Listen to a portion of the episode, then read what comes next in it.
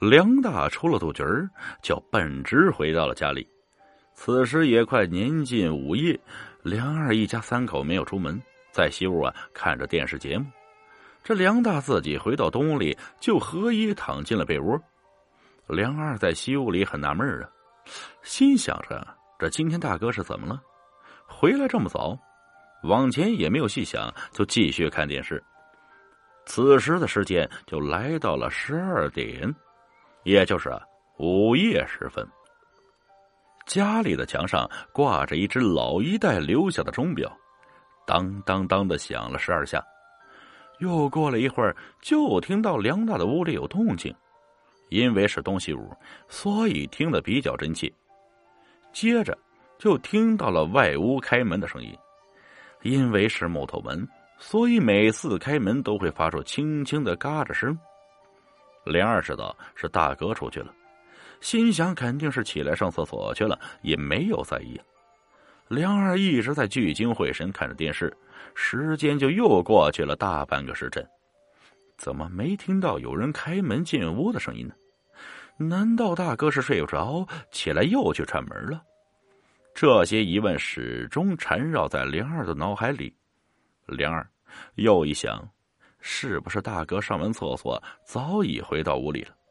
没有关外屋的木门，所以就从火炕上下来，披上大袄，穿上棉鞋，从自己的屋里出来了。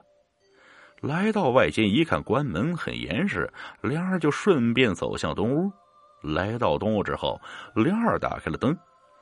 只见火炕上铺着一床棉被，棉被的最上面压着一件大袄。梁二认得，这就是大哥平时穿的大棉袄啊。再往地上一看，梁大的那双大头棉鞋规整的摆在地上。这时啊，梁二就犯起了迷糊啊。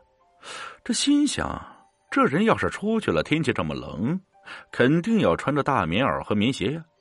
如果没出去，那么人在哪里呢？越想越觉得不对劲儿，赶紧把衣服穿好就往屋外走。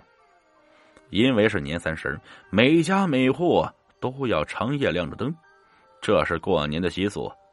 梁二家也不例外，在外屋门口的房檐下亮着一个灯泡，所以整个院子是亮堂的。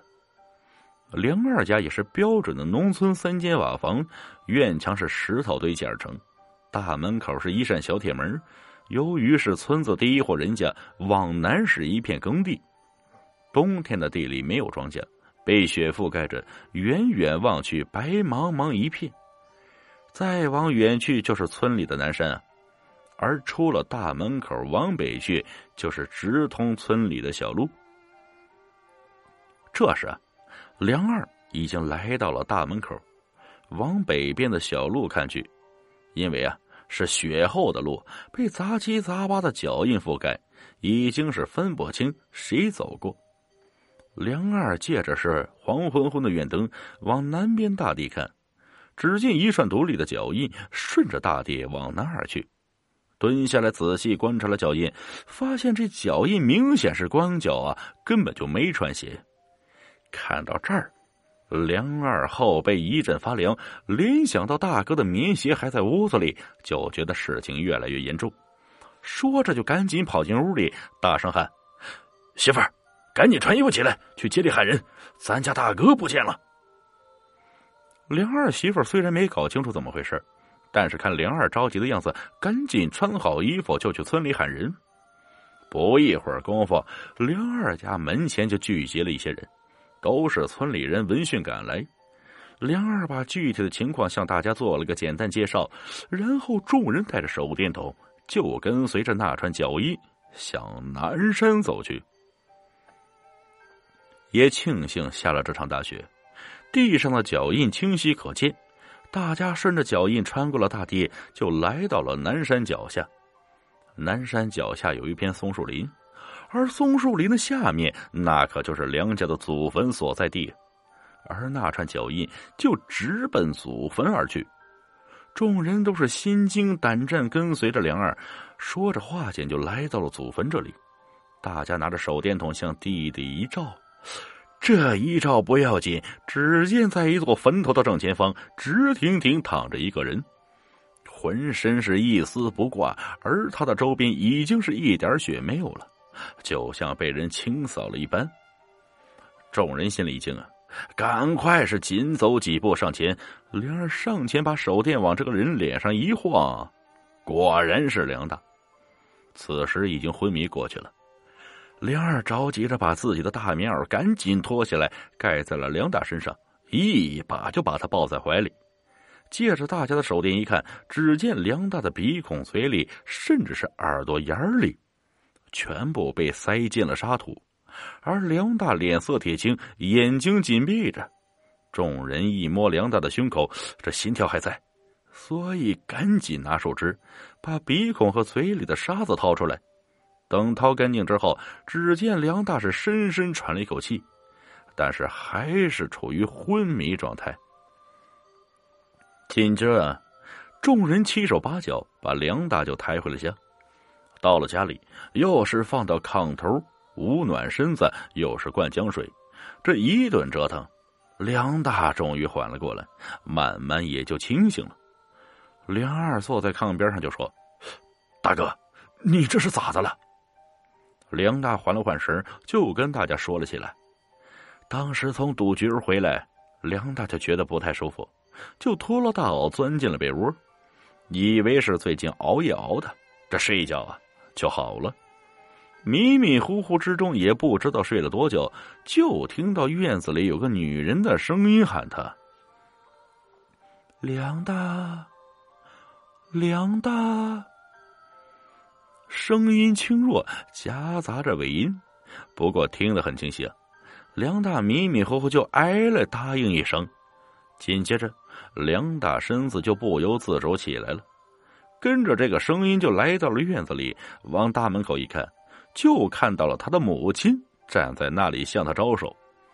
随后，梁大就跟着他母亲一路走，也说不上自己是真实的还是梦里，总之就是一路跟随着。慢慢的，就看到前边有一户人家亮着微弱的油灯。他的母亲就把他领进了屋里，到了屋里就对梁大说：“孩子，这是咱家，你看看你爹也在呢。”梁大就看了一个老头背对着他坐在一个凳子上，始终没有回头。但是看着背影，梁大认出来这就是他父亲生前的样子。接着，这个老婆子就说：“儿啊，你是不是饿了？”家里有饭菜，你吃点吧。然后就端上来一盘菜和一碗米饭。梁大本来不饿，但是身体却不听自己使唤似的，拿起那碗米饭就吃了起来，而且还是狼吞虎咽，一会儿就吃完了。接着他母亲又端上了一碗，让梁大无论如何也要吃完。梁大是不由分说，又是端起来就吃。就这样，也不知道吃了多少，迷迷糊糊中就觉得有人把自己抱了起来。当一切清醒之后，已经是在自家的炕上了。五爷讲完这些，已经天黑透了，我还是深陷在故事里的情景里不能自拔。五爷，那这个梁大最后怎么样了？五爷听我问他，就说。哎呀，时间太长也不记得了，只知道那个梁大活了没几年就在他家祖坟边上松树啊上吊死了。从那以后啊，只要是晚上别人叫我名字的话，我从来都是过了三声再答应，一直如此。真的害怕哪一天这不小心答应了，这结果，哎。各位听众，你有过午夜被别人叫名字的经历吗？本集故事播讲完毕，感谢各位收听。